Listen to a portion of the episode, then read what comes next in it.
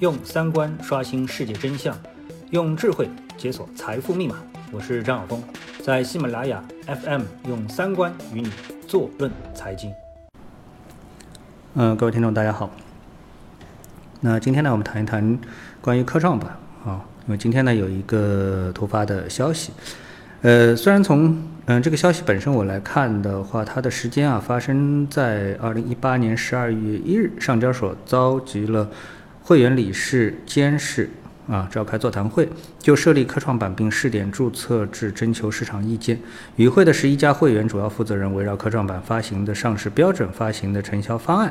还有交易制度、持续监管以及注册制试点实施方案等议题，逐一进行了讨论，并提出了各自的意见建议。啊，那么，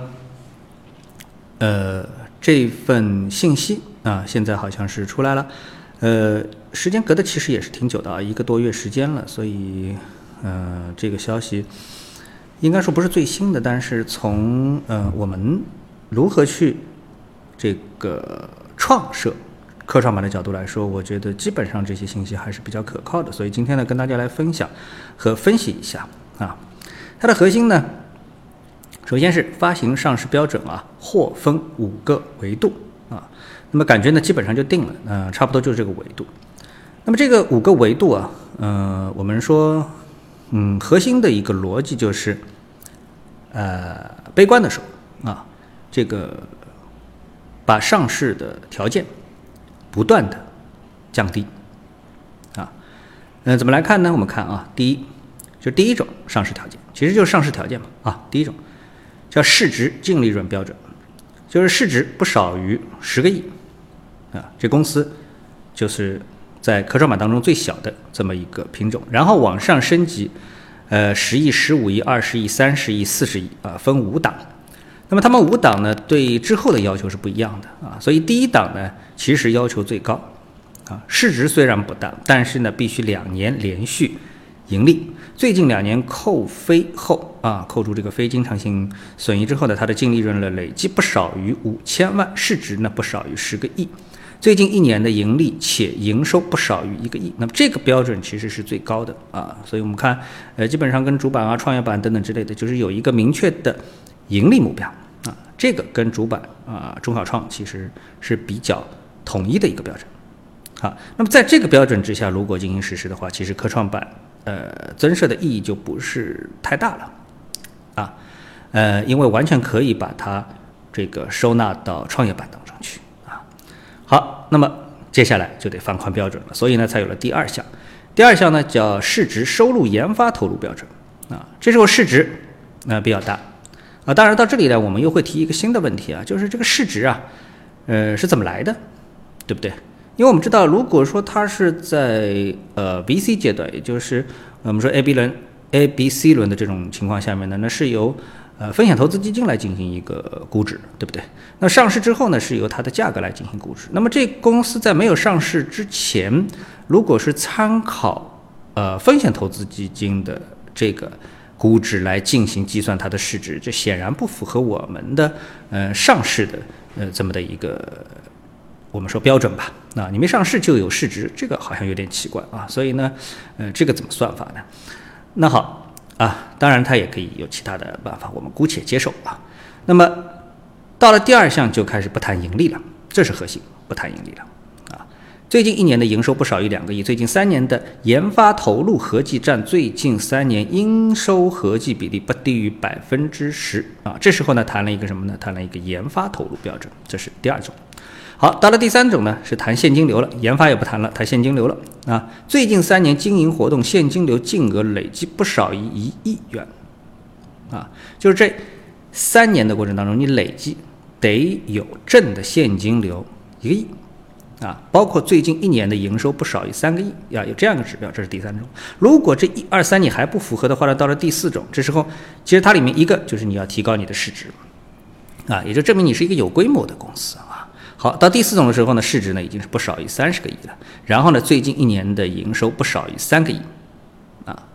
好，这已经是第四种标准了。那么到了第五个标准的时候，啊，我们看到，呃，提出这个标准。本身已经说是比较模糊的了，市值不少于四十个亿啊。我们看到从十个亿到了四十个亿，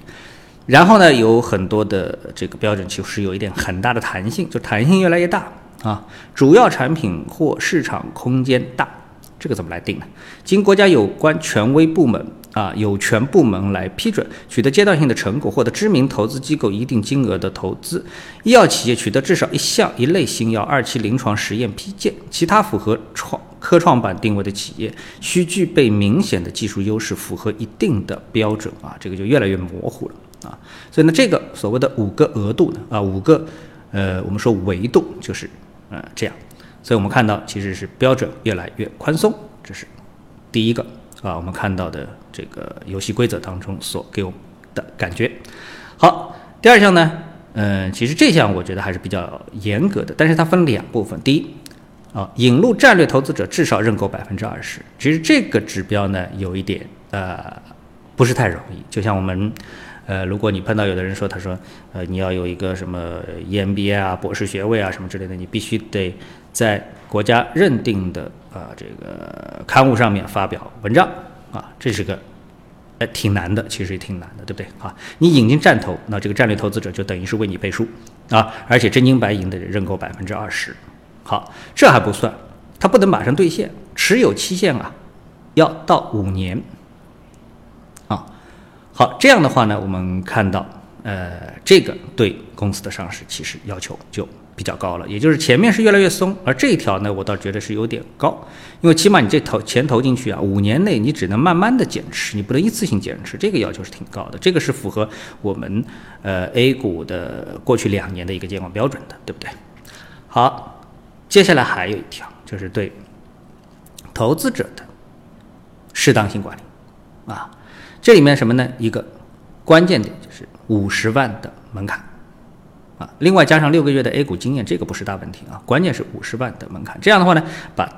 大批的中小散户也就隔绝在这个市场之外啊。那么这样来的话，我们想，其实最核心的问题就是，这市场如果开创出来，它到底会是变成一个类似新三板的市场呢，还是类似一个创业板的市场呢？哎，这就有一个大大的问号了。啊嗯，这个可能才是我们需要回答的一个问题。但是我们说，从五十万的这个门槛来看，起码在我们的市场当中，就是以我们这个市场中小投资者占比非常高的这么是个市场特征来说的话，那么也就是韭菜在这个科创板当中是明显比例较低的啊。但就这一点而言的话，其实科创板它的这个呃。特性可能更会偏向于新三板，